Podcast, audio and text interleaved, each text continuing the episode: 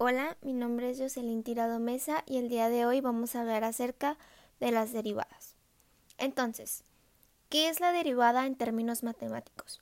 La derivada es el resultado de un límite y representa la pendiente de la recta tangente a la gráfica de la función en un punto.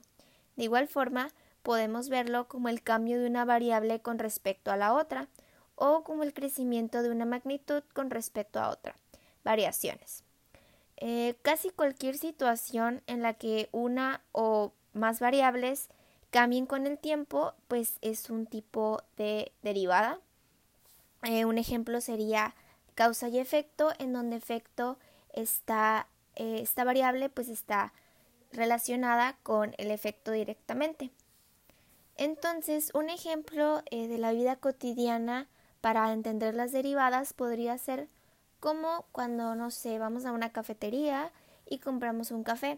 Entonces eh, nos sentamos y cuando lo vamos a tomar nos damos cuenta que se nos olvidó el azúcar y la leche, por lo que nos levantamos y vamos por ella y cuando nos volvemos a sentar nos damos cuenta que ahora se nos olvidó la cuchara. Entonces pues nos paramos y vamos por ello y la temperatura inicial de nuestro café estaba, no sé, entre unos 75 centígrados y en lo que íbamos por las cosas y todo eso, pues nuestro café, conforme pasaba el tiempo, la temperatura disminuía y no sé, a los 3, 6 minutos que tardamos haciendo esto, nuestro café de 75 grados pasó a, no sé, 60, 50, por lo que hubo una variable con respecto a otra, donde las variables serían la temperatura y el tiempo, y vemos que conforme pasa el tiempo tenemos una disminución de la variable de la temperatura. Entonces, ahora vamos a pasar a eh, un ejemplo a otras razones de cambio aplicadas a las ciencias ambientales. Entonces, hagamos de cuenta que nosotros eh, ya somos licenciados en ciencias ambientales. Entonces, pues eh, nos marcan y nos dicen, obviamente esto es una suposición, que en un lago de la ciudad se contaminó por el derrame de aguas negras, por lo que se encontraron bacterias patógenas y pues nosotros para eh, tratarlo y esto decidimos este, agregar bactericidas para que pues esto pase. Y entre tú y el Departamento de Salud Pública estiman eh, una función en donde eh, la concentración de bacterias, el número por centímetros cúbicos, este, después de T días se calcula mediante la función de C por T es igual a 500 por 8 menos t al cuadrado. Y eh, sabemos que f de x eh, de las derivadas, cuando tienden al límite de h eh, a 0, sabemos que f de x más h menos f de x entre h, este es la función de la derivada cuando tiende al límite. Si no entienden nada de esto, seguramente es porque no han visto el tema de los cuatro pasos. Así que les recomiendo que lo revisen. Y bueno, prosiguiendo entonces, pasamos nuestra función a, la derivada dada del límite. Entonces tenemos que C' por T es igual al límite de C más T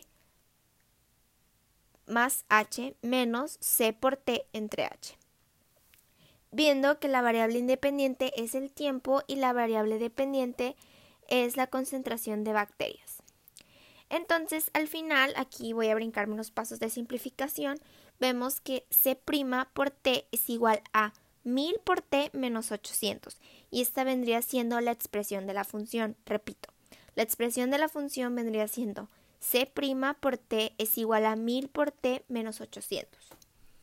Entonces, eh, con todo esto, como vimos al principio, la función derivada nos da como que la medida de la pendiente de la recta tangente a la curva y nos indica como la velocidad o rapidez con la que está cambiando.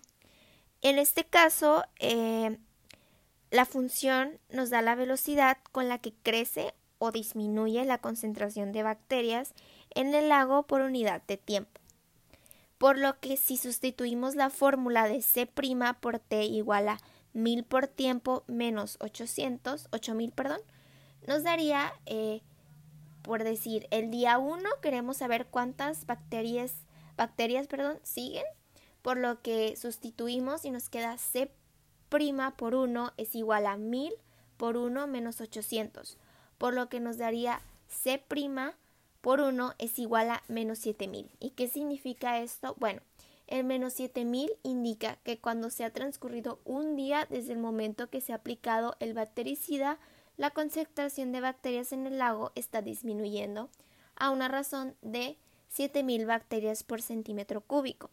Y por decir, si al sexto día decimos, ah, queremos ver cómo sigue, si esto va aumentando o va disminuyendo, sustituimos la función y nos dice que C' por 6 es igual a 1000 por 6, que son los días, menos 8000.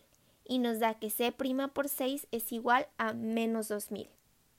¿Y qué significa esto? Bueno, esto nos quiere decir que la concentración de bacterias por centímetro cúbico continúa disminuyendo, pero ahora a una velocidad o rapidez de 2000 bacterias por centímetro cúbico. Y bueno, esta sería toda la explicación. Espero les haya quedado claro. Si no tenieron alguna parte, vuélvanlo a ver y anoten el, el procedimiento. Y muchas gracias por escuchar.